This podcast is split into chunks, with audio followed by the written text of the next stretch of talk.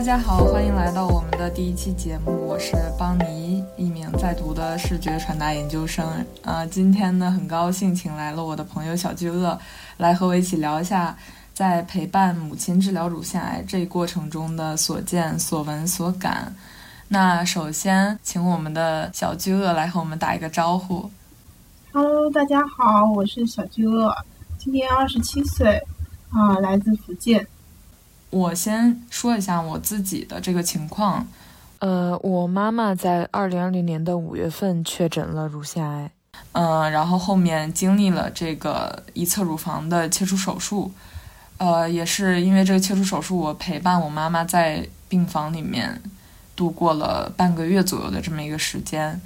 因为当时距离疫情爆发也就只有不到半年左右，所以呢。嗯，嗯当时那个状态是只有我一个人在医院里陪护我妈妈。当时那个半个月对我的人生产生了呃，可以说是非常大的影响。这也是我嗯做这个项目也好，做这个节目也好的动机，就是我希望能把这个故事分享出来。嗯，那小巨问，你可以跟大家说一下你自己的经历吗？我自己的话，呃，首先我母亲是去年，也就是这个。二零二一年的十月份，然后他是在做一个常规的检查的时候，然后被医生建议说去做一个乳房的检查。嗯，因为医生当时并不确定说他的乳房到底是什么样的一个情况，所以说他去查了以后发现啊是浸润型乳腺癌，然后是呃是二期的情况。嗯，从去年的十月，然后到十一月的时候，我们已经确定了这个治疗方案是用放疗的方式。嗯嗯，然后一直到从去年十一月一直到今年的一月，然后他是完成了这个治疗。嗯，中间的话，因为过年的原因，中间空了大概呃有一个月的时间，一直到。然后从一月份到现在三月份，他的皮肤也就慢慢恢复了。这个时间是他恢复的一个时期，真的是一个很辛苦的过程。嗯，阿姨这边要经历，就是说一些可能是没有这个经历的人很难想象到的一些痛苦吧。呃，作为女儿也是要时刻陪伴，确实是很辛苦，很辛苦。嗯，其实相比于身体上的辛苦，就还是情绪上的一个陪伴。就是会有的时候会让人觉得有点，嗯，不知道，因为他作为作为癌症病人的话，他其实有的时候会出现一些，啊，为什么这件事情会落在我身上？嗯嗯，或者是，嗯，他还是会有一个不接受的这样的情绪。那作为家属，我在旁边，有的时候他出现了这个情绪的时候，我不知道我该怎么怎么跟他，就怎么帮他去梳理，所以。能做的也只能是陪在他身边了。嗯嗯，确实，我觉得我们作为女儿，很多的时间都仅仅是在陪伴而已。呃，其实就是整个这个治疗癌症过程中，我印象最深的一个事情，不是在治疗的当当时，而是在后面，就是愈后的一个时间段。我和我妈妈聊起当时我跟她在病房里的那段时间的时候。因为我自以为当时我付出的很多，支撑啊、照顾这些，我就带着这些小期许，我想有一点点邀功的心态，我去问我妈妈，和我妈妈聊天，我说：“妈妈，你觉得我当时照顾你照顾的怎么样？”她是给了我一个相对来说中肯的评价，就说：“还行吧，我觉得你尽力了。”她是呃这么跟我说的。然后当时我才意识到，哦，其实我在照护这方面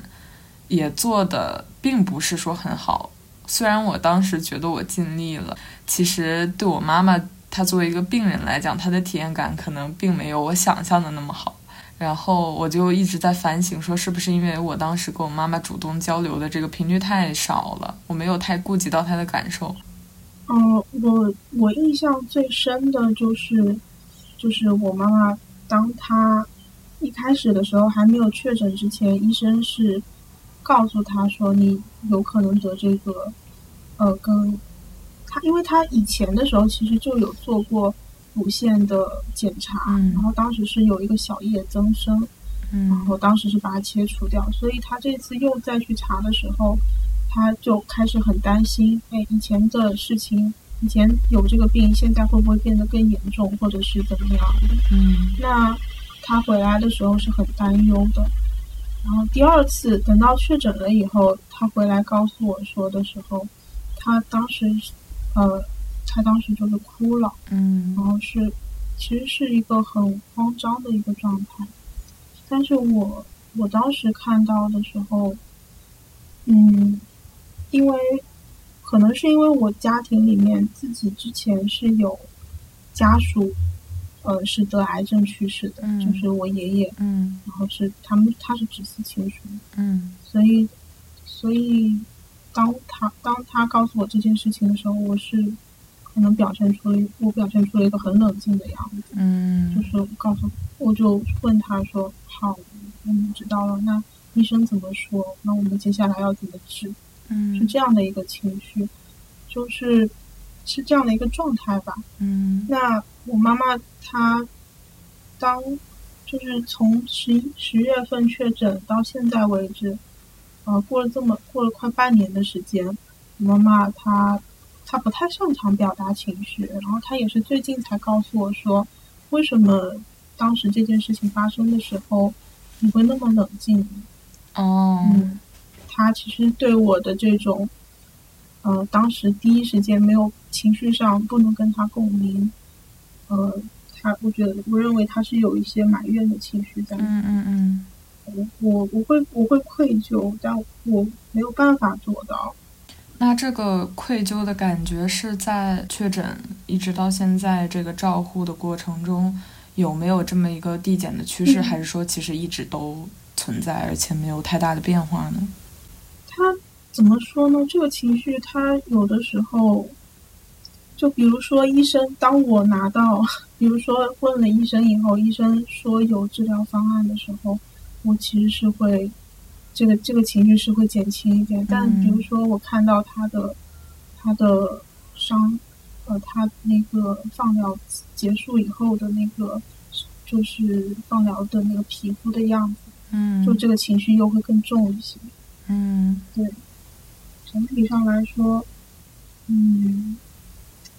是一个很反复的一个状态，嗯嗯反复的一个情绪。嗯，因为我知道你是一直和妈妈住在一起，对吧？嗯就是一直保持一个非常物理距离也是非常近的一个状态。嗯，是的，嗯，然后因因为我目前是人在海外嘛，嗯然后所以跟我妈妈也是就就是处于一个相隔千里的一个这么一个状态，嗯所以嗯、我觉得我也我也有推理过，就是说我我对我妈妈照顾不够，或者说有的时候忽视她的感受的这样一个跟你一样的这样一个愧疚感，很有嗯可能是因为我们物理距离的增加，所以它有所减少。嗯，但是每当我，嗯、比如说跟我妈妈打电话、打视频通话的时候，嗯然后我看到她有哪些不舒服的时候，我这个曾经的这种愧疚感又又会浮现。嗯，其实也是这样的一个反复的过程。嗯就是因为像他这样的病人，他们在身体上在受苦嘛，在 suffering，、然后嗯所以说，所以说有的时候，就我我我在情感上有的时候不能共情到的时候，就只能靠可能就只能靠陪着，所以。嗯有的时候我会我会，嗯、想要多待在他身边一下。不过嗯怎么说呢，心里是这么想的，但是真正的相处，我跟他相处的过程中，嗯，毕竟他是年长的那一辈，他有的时候会想要控制我。那那他有的这种有的这种念头和这种行为以后，我又想要逃离他。嗯嗯，那你觉得妈妈得了乳腺癌的这个事情，对你和妈妈的这个相处状态有什么嗯改变吗？就有什么影响吗？其实，在他生病之前，我和他已是处于一种，嗯，也不能说对立，但是我母亲她，我们本身是小县城，她只是希望说，嗯、我能找一个安稳的工作，嗯然后结婚生子，她希望看到的就是这样。嗯那她当时她是非常希望我考公务员或者是老师这样的职业。那当时在那之前的话，我是一直都很不愿意去这么做，因为我自己也是学艺术出身，我是读的是动画，嗯我自己天生我知我知道我的天生性格非常不适合做这些工作，嗯呃，我并不是没有尝试过做老师，而是尝试了以后发现性格上还有行为上会有很多的矛盾的地方。嗯嗯，所以在那之前，在他生病之前，我因为这些事情已经跟他吵过很多次了。嗯但是，然后在那之前也是觉得说，他不想理解就不理解吧。然后我也不想要跟他主动的去和解呀、之类的。嗯在他生病之后，我有一种感觉，就是好像可以停战了。嗯当他告诉我说他生病的时候，那一刻我就有一种一可以放下我的一直一直坚持的一个东西的感觉。嗯嗯嗯就是因为这个坚持，其实会让家庭中的我们两个两方一直对峙着。但是如果我能放弃掉，嗯，家庭里面就会关系就会缓和很多。嗯所以他告诉我的时候，我有一种啊，可以有一种松了口气的感觉。嗯这么几个月来，我们已经比之前关系好很多，然后也是互相照顾的状态。我也是，我发现就是以前我跟他交流，在生病以前我跟他交流的时候，有的时候交流的时候就很用很冲的语气跟他讲话。就是自从他生病以后嘛，我就会尽量的平铺直叙的跟他讲，对，然后发现我妈妈是听进去了的。你们两个的沟通其实还是有一些，也是也是像你说的，跟之前相比，可能还是好了很多。对，是好了很多的。因为之前咱们聊天的时候，我也能感受到你妈妈可能是相对强势的那，嗯就是那种性格，然后，嗯，控制欲也稍微就是更强一点，嗯。但是今到今天，她可能就是会更愿意的听取你的意见，嗯对，就是原来的话是他，嗯，妈妈其实是有一些强势的人，所以她在家庭的时家庭当中的时候，有的时候，嗯，和我包括还有她和我父亲相处的时候，嗯，很喜欢用一些命令式的语气，呃，语句吧。然后嗯我我和我父亲两个人其实不是很满意这样，我也是不愿意接受。嗯嗯，会觉得说我们明明是平等的，我我我们希望你尊重我们这样的。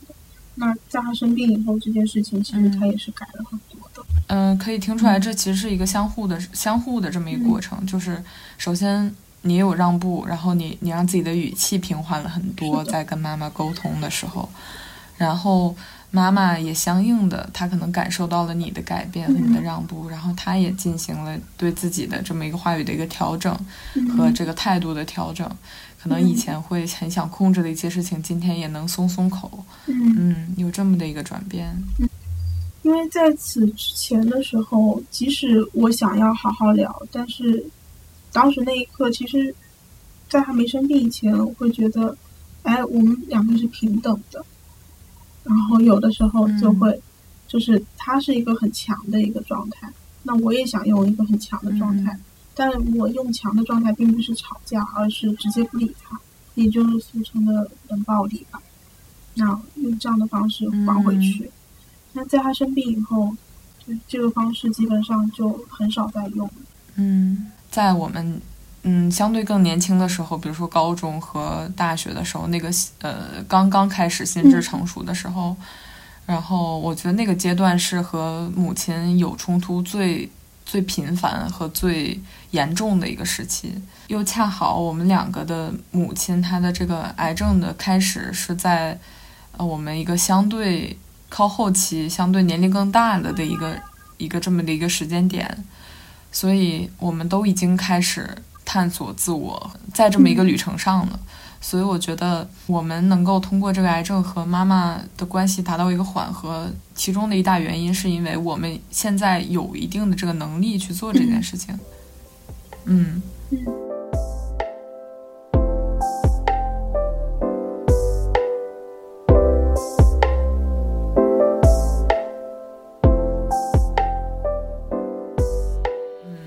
还是一个很明显的变化，就是我妈妈她在嗯经历过这件事之后，更愿意接受我身上的一些多元性，比如说我的对于婚我的婚恋观，还有我的择偶观。在这之前，我们争论过很多次，嗯呃，但是在这之后，我们每次聊到这些话题的时候，都可以有一些台阶下，就是都可以有缓和。本质上，其实我妈妈还是会不是很认同我的观点，但是她愿意退一步。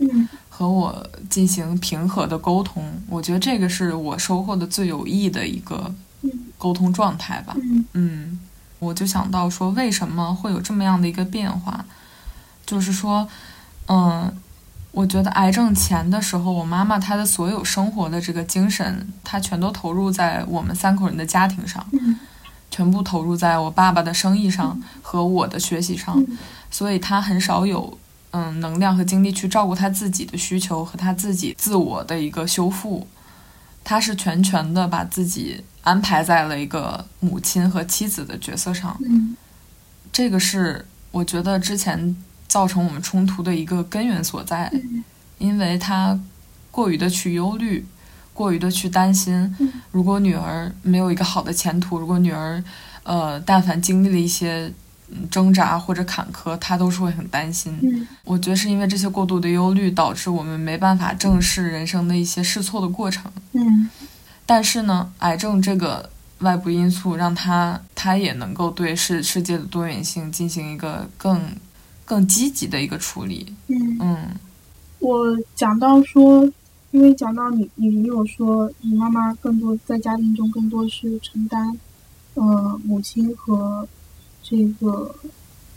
妻子这样的角色。因为我今天中午的时候在吃饭的时候我也发现了这件事情，就是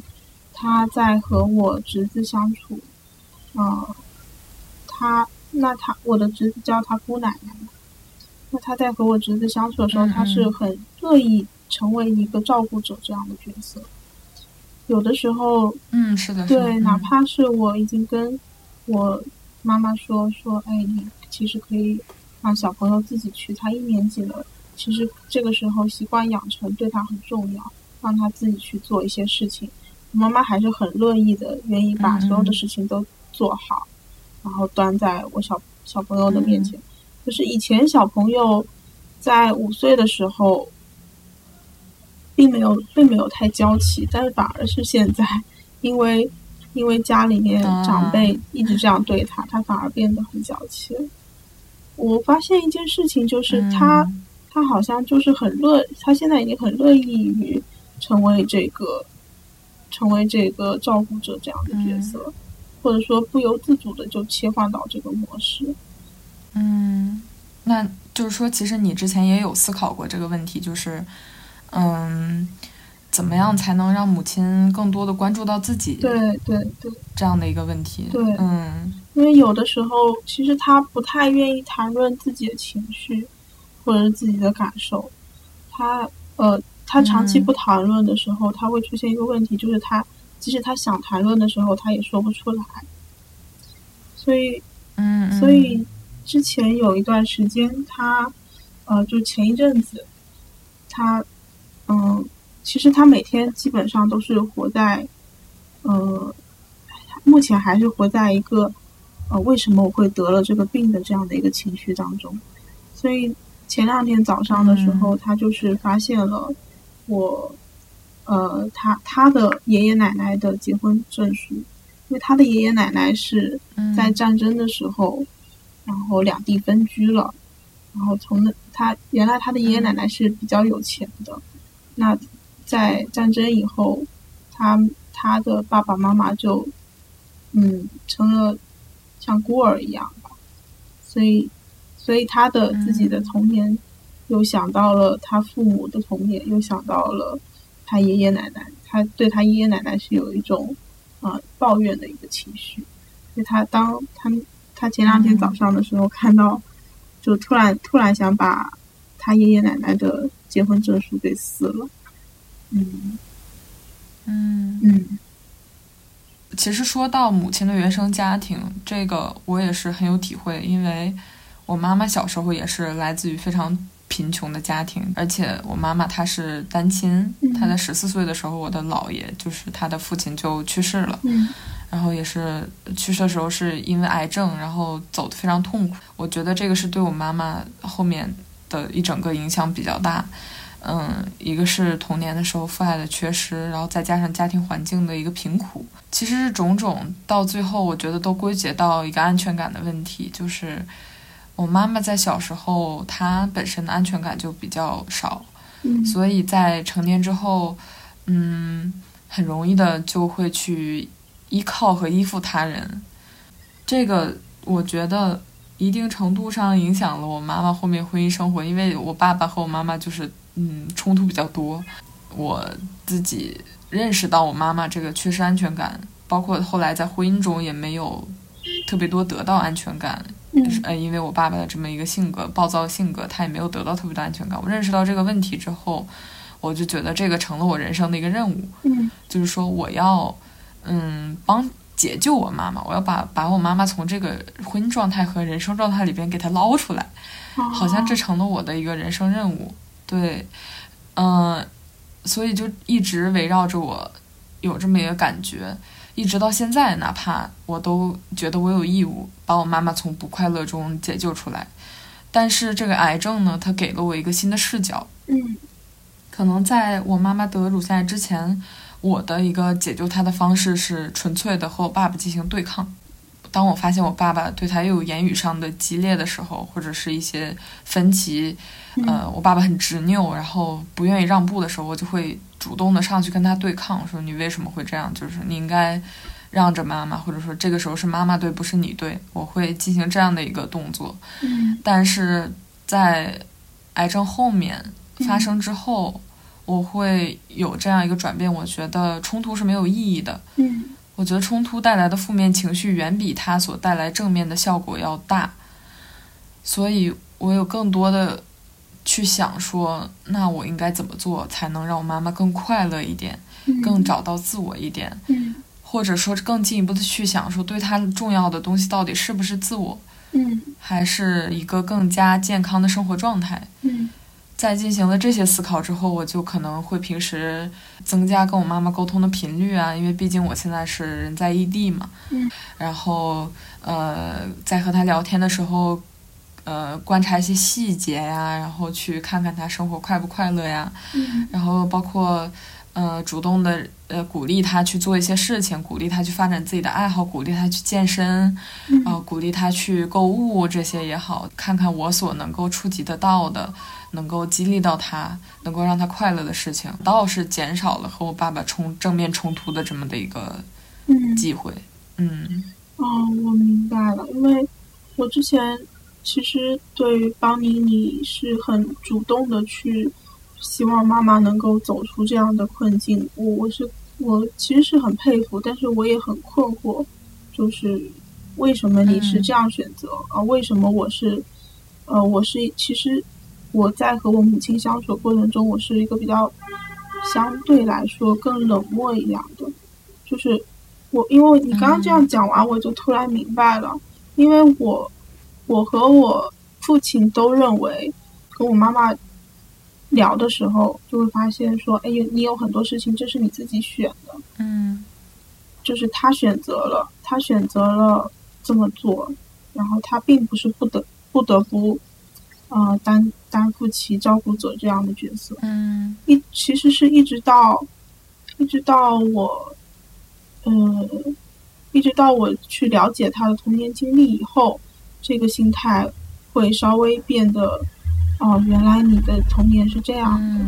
啊，因为我想我妈妈她小的时候其实是差点被我外公外婆送走，嗯，她是有一个这样的童年经历，嗯嗯，所以说她。我的我现在想起来会觉得说啊，那她很愿意承担家里面照顾者这样的角色，其实也是有这样安全感缺失在里面。嗯，那即使那其实，在家在我们家庭当中，我和我妈妈相处的时候，我就发现说，我我跟我父亲，因为我父我接受我父亲这边的教育比较多嘛，然后他的话是有一个很明确的教育的。理念就是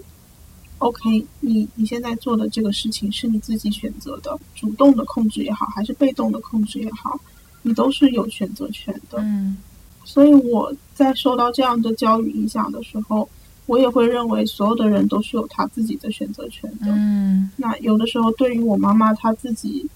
承担了家里面的很多的事情的时候，其实是更冷漠的一个状态。嗯，就是有一种反正是你自己选的，那你自己担着就好了，我为什么要管你呢？就是有这么一种心态在里面。对，而且在在此之前，其实我们是有沟通过的，嗯嗯比如说，比如说打扫卫生，或者是他会他会抱怨说家庭的家务很多的时候，那我我会跟他讲说好，那我下午做。他说不行，你现在就得做。嗯但他他一旦他出现这样的情绪的时候，我会，呃，OK，好吧，那那就你做，就是就是你做吧。嗯我我也我只是想要，我只是想要缓一下，说我想要有选择权，可是他他他想他也想要选择权，嗯或者说他想要控制权。嗯，其实关于选择权这一部分呢，呃，这个我之前跟你甚至有产生过同样的心态，就是当我特别特别的反感我妈妈对我的一些控制的时候，我会呃觉得之前自己对他的同理心都很可悲，就是那个时候是很极端的心态嘛，就是我觉得呃我还替你去跟我爸爸出头，就是跟他对着干。其实有时候我就觉得说都是你自己选的，那我为什么又要帮你？啊，什么，就甚至其实我对之前质疑过我爸我妈的关系，我觉得他们两个关系特别不健康。我也有，其实我甚至劝过他们分开，但是我肯定是单方面劝我劝我妈妈，呃，因为我跟我爸爸沟通很成问题，所以我曾经单方面劝过我妈妈，嗯就是说，那你为什么不离婚呢？就为什么不分开呢？嗯，但是我妈妈嗯就是肯定到今天也是还是跟我爸爸在一起，还是一起经营着这个家庭，所以曾经有一段时间我是很，甚至有点痛恨，就是觉得说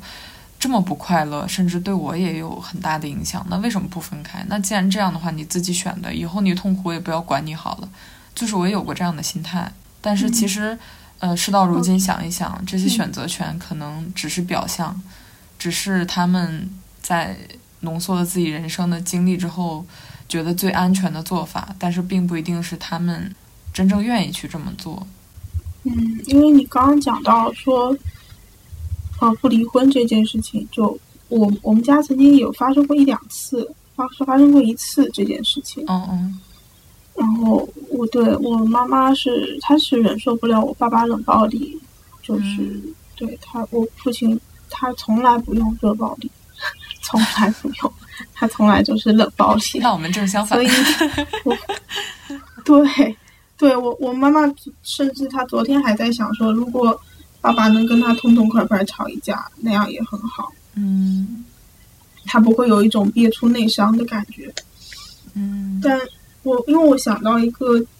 想到一个理论或者是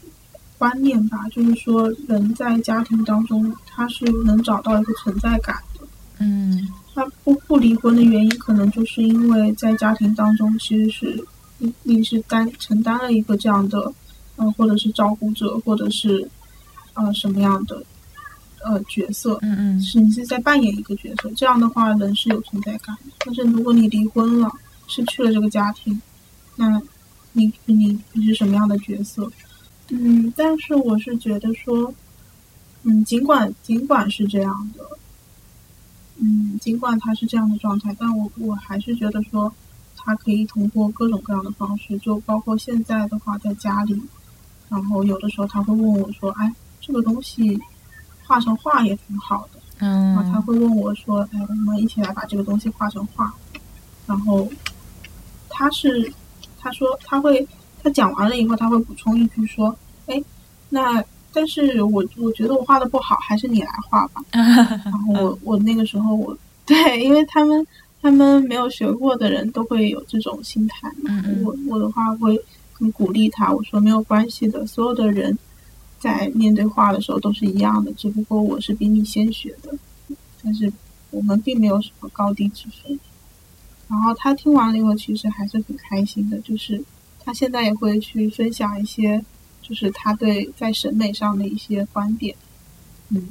嗯，我觉得我们的父亲母亲这一辈的人，他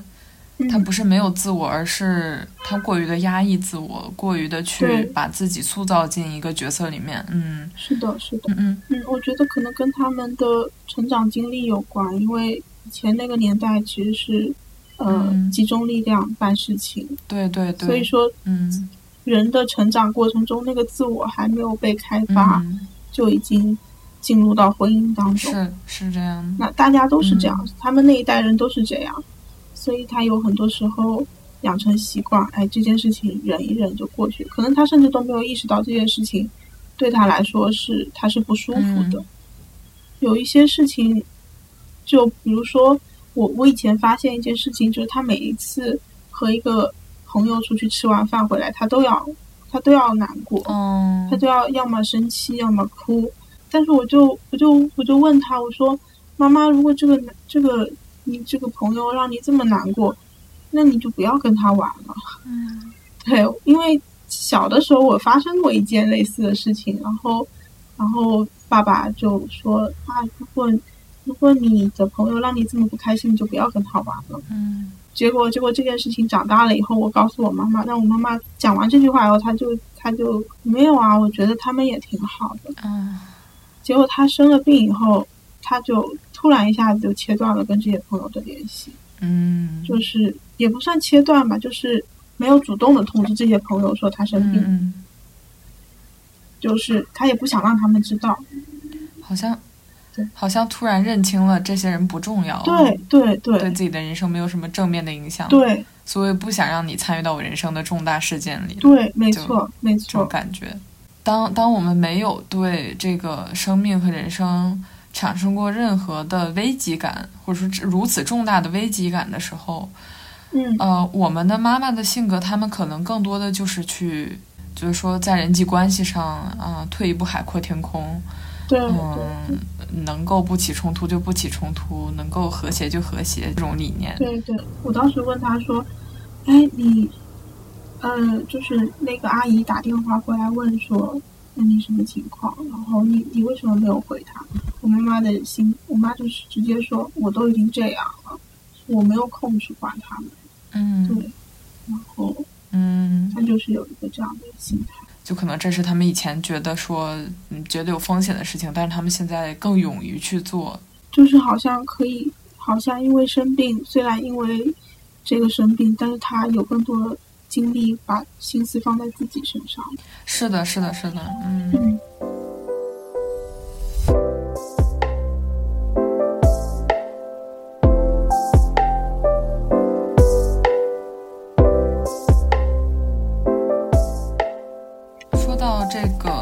家庭关系里面，不得不又提到的就是我们的爸爸，就是我们的父亲这个角色。像我们之前聊，知道你父亲是一个相对来说比较冷静，然后话比较少的人。像我父亲就是正相反，他是一个非常热烈活泼的人。对，就是自己的情绪是会当时当刻立刻爆发出来，呃，也不会有那种隔夜的怨恨或者是隔夜的情绪在。他和我妈妈很大的一个差别就是，我妈妈可能会隐忍，她可能会憋着，可能会把自己的情绪收住，自己消化。哦但是我你爸爸爸是你爸爸跟我，嗯，你爸爸跟我妈妈是一个类型的。啊，对，对 哦，好像是这样，嗯因为我妈妈她也是，嗯，当时她当时有火的话，她一定要发出来，发出来，第二，她可能过了一个小时就消消了，对对对就对没有任何没嗯，有任何生气。但是就是这种，我觉得就是这种及时的爆发会很容易伤害到别人。是的，是的，就是当时那个火气突然上来了，然后然后对你一顿狂吼，然后吼的别人就是都来不及思考，然后就感觉自己受伤了，但是后面他没事了，然后留下别人在那里就是哦怎怎么会发生这种事情？我好像被攻击了，就 这种状态。对嗯对对，因为我们之前聊，你有说过，在母亲的这个治病的前后的这个过程中，父亲也是有一点点的这个和母亲相处状态的一个改变，是这样吧？嗯，对，他的工作是销售嘛，嗯那他需要经常出差，那他在呃嗯，因为刚刚也讲到，我妈妈她其实就是这样一个比较热烈的人，然后她有什么事情，她啊，她这种热情，然后再加上控制欲，所以有的时候其实对我父亲的时候是一种压制吧。嗯在相处的时候，就直接啊说，哎，你要干嘛干嘛，然后不行的话就是一个火气就上来了。嗯，那我父亲其实一直压抑，一直压抑就，啊、他就干脆通过出差的方式，哦，嗯，通过出差的方式，然后去，呃，要么是躲避或者是逃避，然后就他就希望不要不要直接的热战的这样的方式。嗯那在他在我妈生病之后的话，其实我一开始我父亲他还是在逃避，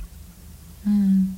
所以我妈妈一开始在就是一开始治疗的那个十月份到十二月这个阶段的时候，我妈妈其实对我爸爸就是很不开心。嗯，他其实以前我妈妈不怎么讲我爸爸的坏话，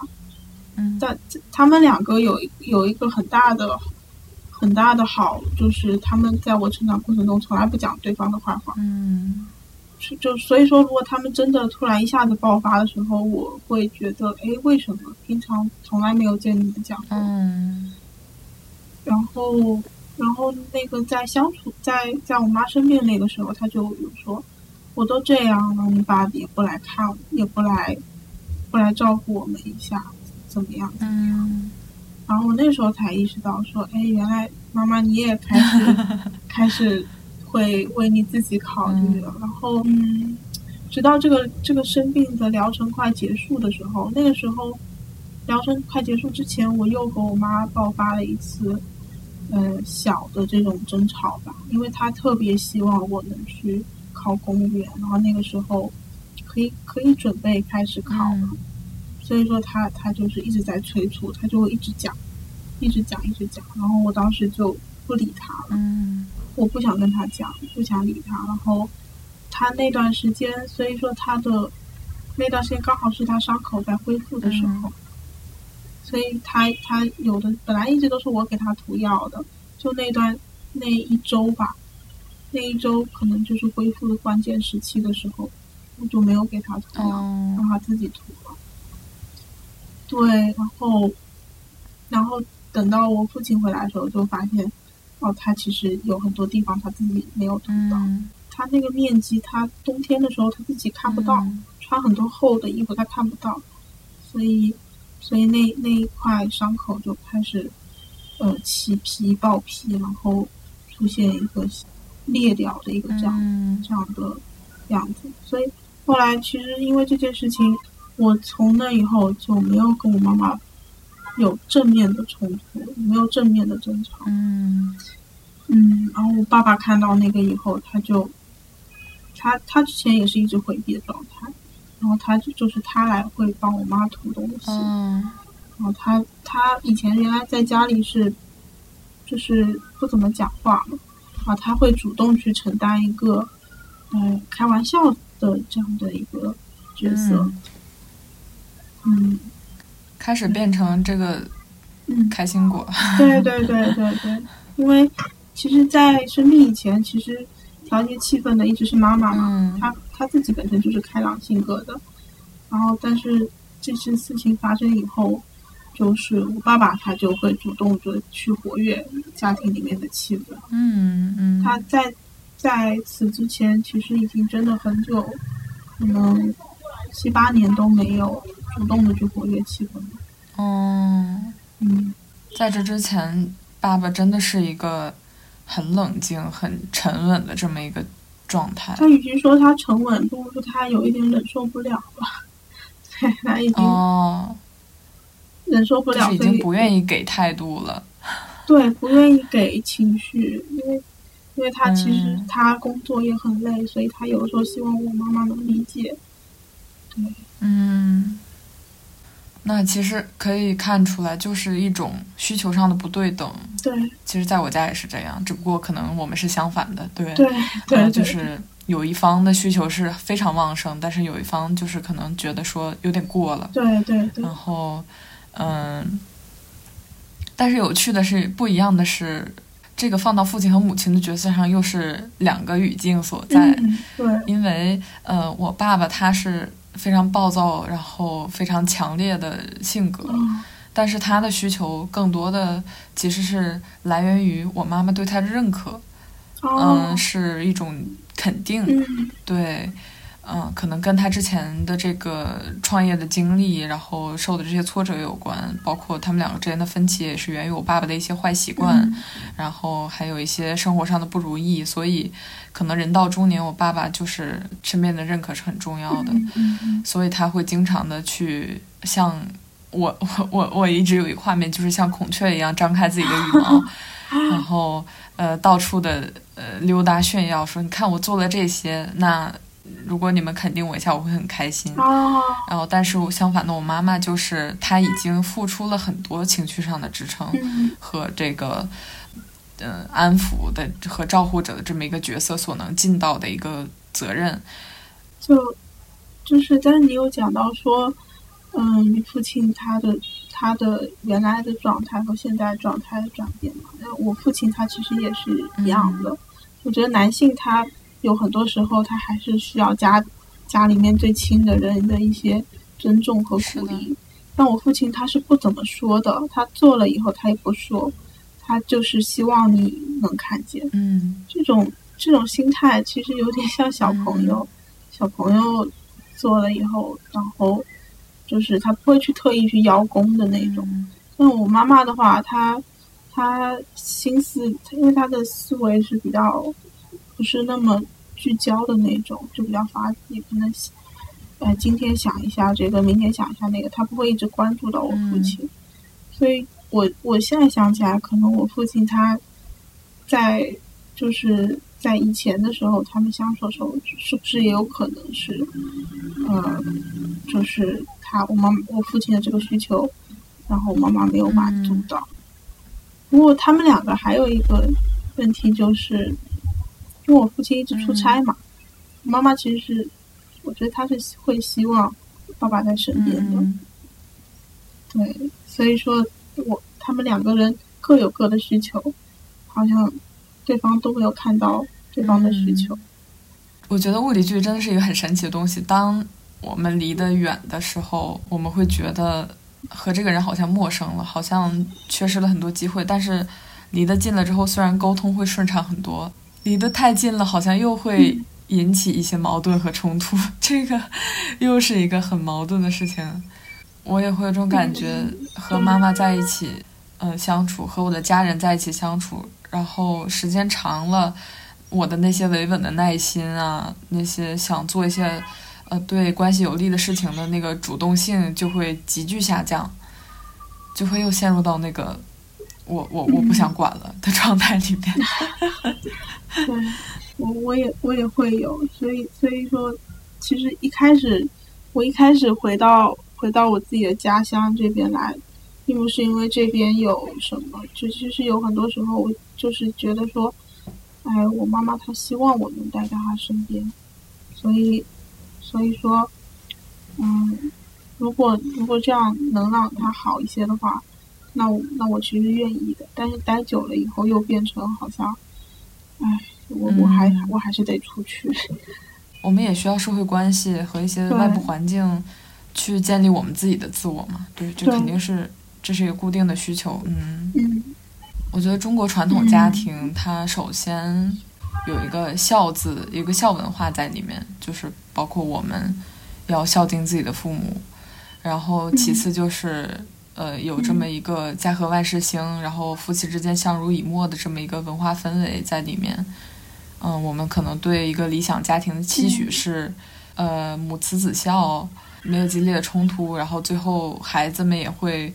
回归到家庭为单位去照顾自己的父母，然后同时也有自己的小家，这样可能是一个比较理想的一个状态。但是，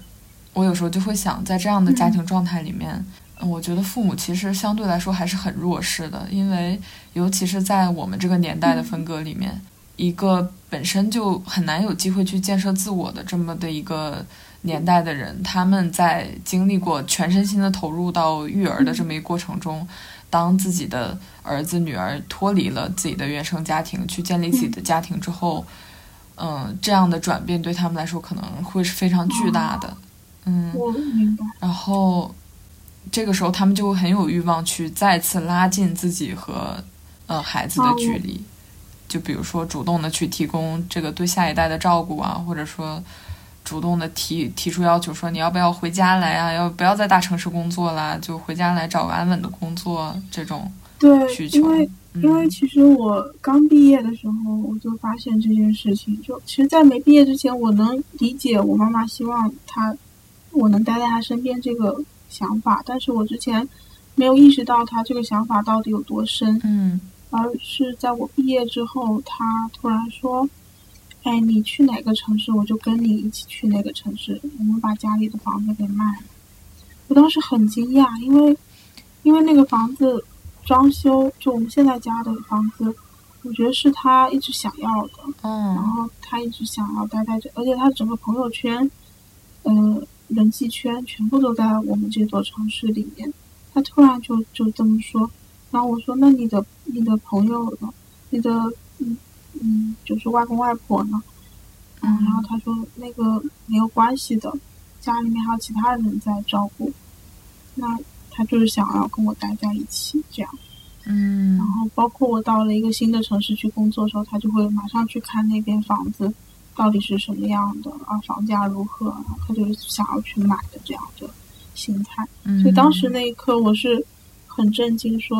啊，原来你想要跟我待在一起。”嗯，对，他是有这样的一个心态。嗯嗯，呃，特别特别神奇，我妈妈也有。就是 我之前在申请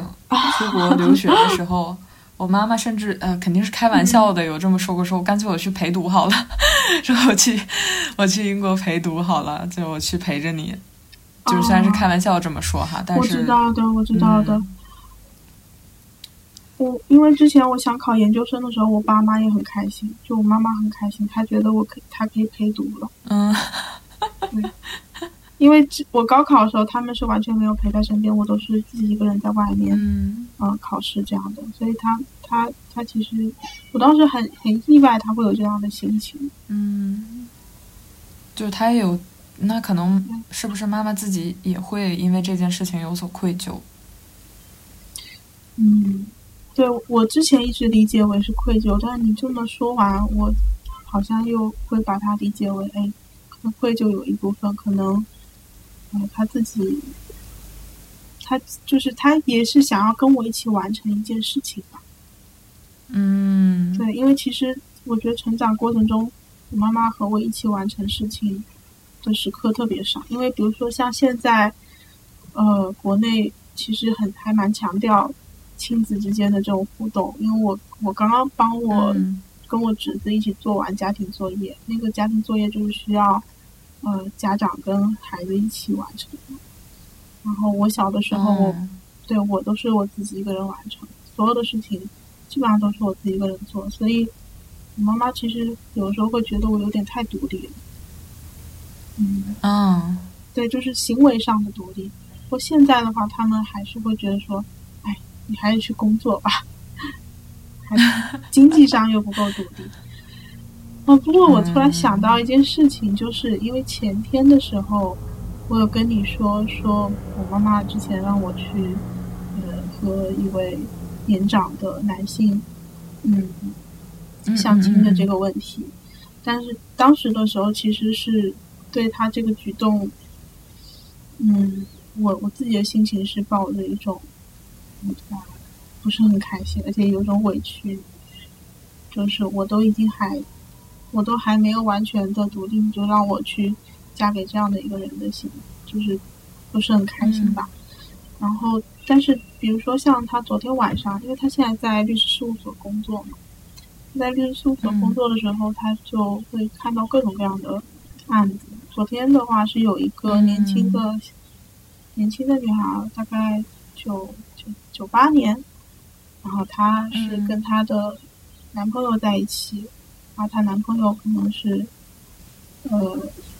就是她一直都吃她男朋友用她男朋友的，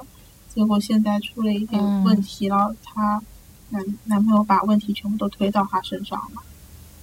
所以她来律师事务所找律师打官司。我妈妈她就说：“哎，那你还是得。”所以她说：“女孩小女孩还是得经济独立。”然后我就在想：“哎，你你你又说经济独立，又想让我嫁给嫁给有钱人？嗯，就他这个心态怎么说呢？他我觉得他的这个独立心还是很原始的一个状态。他能看得到说别人因为经济关系，呃，不不够独立这件事情其实是有害的。他是能看，他是能感受到，而且他能。”看到，他能看到，能感受到，但是他对于家富豪的这个心态，我我觉得是可能是想把好的都都推给你，就是把好的机会都放到你眼前，就是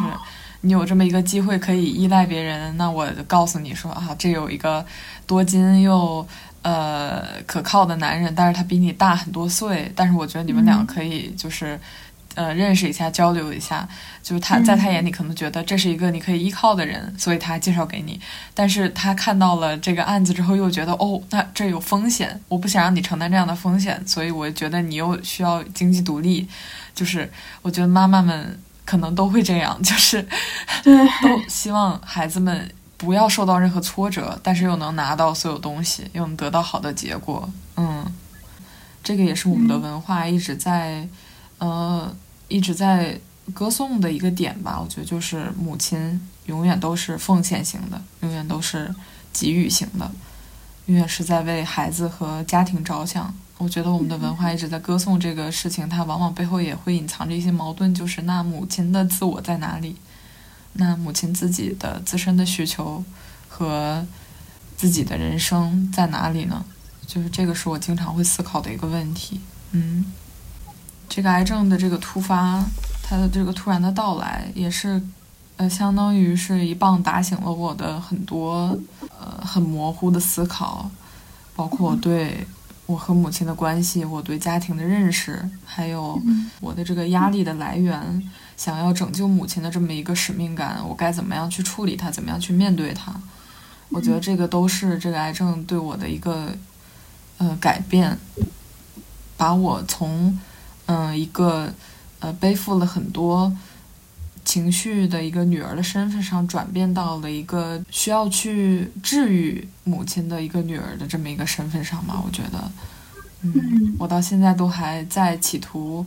呃自洽，然后去更好的处理这个角色。嗯，我觉得这个过程对我来说还是相对积极的，它对我的人生到目前这个阶段来讲，给我提供了很多正向的能量。我到现在就是非常愿意去看一些更积极和正面的影响，然后去嗯延展它的效果。我觉得这个是病痛带给我的人生意义。嗯嗯，我明白。就是其实之前的话，呃，我跟他相处的时候，就是发现这个事情，就是我还是蛮喜欢生气的，而且而且我有我甚至有的时候我在想，我情绪的浓度。要高一些，你才能感知到，你才能知道我我的我的问题或者说我的困惑。我希望你能感知到，然后你能停止。但是但是用这样的方法，呃，不仅不起效，反而起了很多反作用。然后在他生病之后，对，在他生病之后，我才反应到说，哎，以前不管看多少遍那个呃非暴力沟通，我好像。做要做到的时候还是很难，可是自从他生病之后，真的是好像一下子我就可以能够用很平和的语气去去和别人谈事情。我会在跟他相处过程中尽量会控制自己的情绪，这个对我的影响还是很大的。嗯，对，而且还有一个就是关于我妈妈生病这件事情，我觉得好像给周围的人，我周围的人。呃，很多年轻人吧，也是，大家原来也是各种胡吃海喝，也不照顾自己的，然后作息也比较比较不规律，然后，呃，这因为这次事事情之后，然后周围的很多朋友也开始会去啊体检呀，然后 尽量让自己作息规律一些，嗯所以。嗯，我真的是很明显、明显的感受到周围的朋友们的那种，对，就是那种开始约束自己。嗯，因为当时太冲击了，然后后面就会过度的去思虑这个事情。但是其实，如果说真的是这种爱焦虑的体质，那就去，比如说定期的去体检，通过这种嗯医学手段的确定性，让自己去脱离或者说是控制这个焦虑感。因为呃，这些焦虑对我们的身体也是会有一定的影响的。嗯，就讲到呃过度思虑这件事情的时候，其实我还蛮有也算是经历过，因为之前的那一段时间到现在为止，呃那段时间其实我是非常非常焦虑的，不管我想怎么控制，呃我都控制不了啊，我越想要控制，反而反而越控制不了。嗯但嗯，其实我觉得。多虑，它有一个点，就是它对未来的呃不可控产生了恐慌，产生这样的情绪。那接受当下吧，接受当下的一个所有的状态，从接受开始，或者说从认清，呃，哎，我就是处在这样的一个状态开始，就会发现说，哎，好像这个焦虑的情绪可以缓和了。这也是我在想，这也是为什么我我在我妈妈的，嗯，在她拿到了呃这个癌症的这个确诊的单子的时候，我会那么冷静，因为其实在此之前，她有一段时间，她就是在担心自己，因为我们家是她的父亲是有心脏病吧，然后她其实很担忧自己会生病。但他不知道会生，会是其实是会生乳腺癌，就是他在此之前其实一直都在担忧。这也是为什么我会在他得到得到这个通知的时候，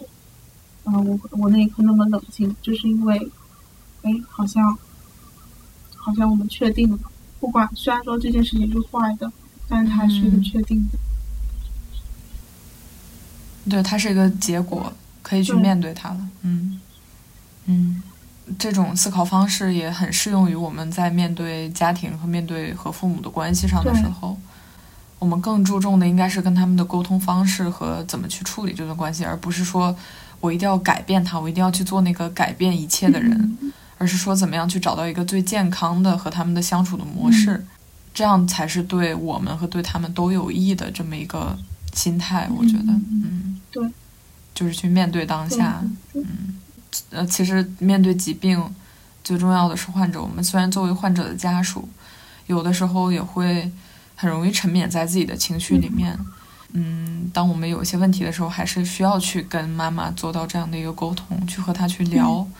去寻找一个平和的沟通方式，去和她把自己内心的担忧和焦虑说出来。嗯，我们的妈妈虽然嗯可能缺失了很大一部分自我建设的过程，但是他们还是很强大的，他们是比我们想象的要强大很多的。我们和他们沟通的这么一个过程中，也能够解决我们自己的疑惑，可能对他们来说也是一个慰藉。就是当他们发现我们有在正向的去解决自己生活中的问题的时候，对他们的心态也会有一个很正向的一个影响。嗯，这个是我在和我妈妈沟通的过程中发现的这样的一个规律，所以我现在很愿意去和他聊，嗯，哪怕是稍微负面的一些情绪，我也会愿意跟他说，而不是说报喜不报忧的这种状态。嗯，嗯，我能理解，因为我之前的话也是发生过这种情况，然后在此之前我是不愿意跟我妈妈表达我的负面情绪。甚至有的时候我会在想，哎，我表达了以后，她会更，她会更担忧。嗯，有的时候会在想，哎，他可能会承受不了。但最近一段时间的时候，我发现，哎，跟他讲了以后，虽然他现在生病了，但我跟他讲了，他反而，他反而，他不仅没有担忧，他反而能够给我给了我一些支持。嗯，这个是，对。这个也是我之前从来没有想到的。嗯，我们之前回避的很大的一个原因就是怕沟通会产生问题，害怕母亲会妈妈会哦，我跟他说了一些伤心的事情，然后他比我还伤心，那怎么办呢？我可能会处理不了当时当刻那个场面。嗯，我觉得还是其实就是恐惧阻挡了我们的脚步，就是因为害怕会有一些不好的结果。但是真正说出来了之后，事情可能不会那么差。但是，呃，又说到这一点，如果真的有在听的朋友和自己的妈妈沟通很成问题，并且在负面情绪上面的表达和交流很成问题的话，一定要及时的去寻求外界的帮助。像比如说，可以找一个朋友聊一聊，找自己有相同经历的朋友一起互相倒一倒苦水，先把自己的情绪稳定住，去寻找自己的一个支撑点。呃，或者说有条件的朋友可以去找一找心理咨询师，或者能够给你情绪支撑的地方，有偿的进行这么一个咨询和一个交流和沟通吧。我觉得就是不要让自己沉湎在痛苦当中。当你发现一些不可控的事情一定会发生的时候，嗯，一定要去积极的去去呼救，去寻求外界的帮助。嗯。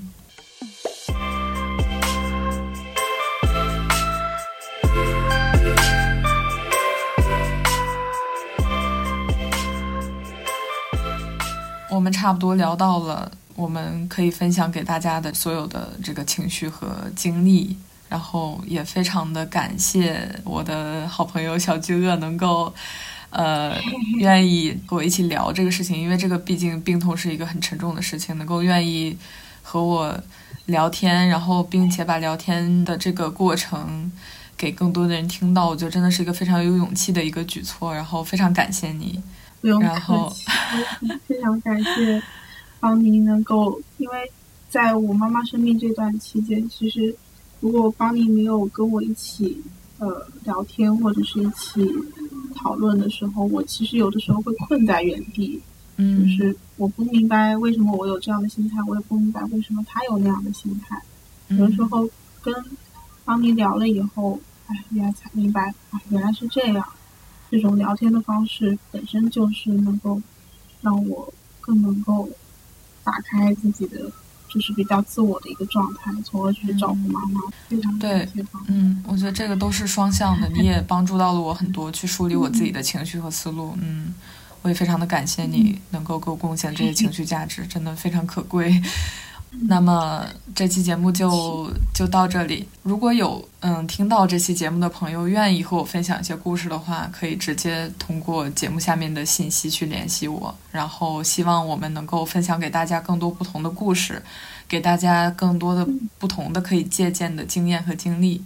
那本期节目就到这里，好，谢谢小巨鳄，我们下期节目再见吧，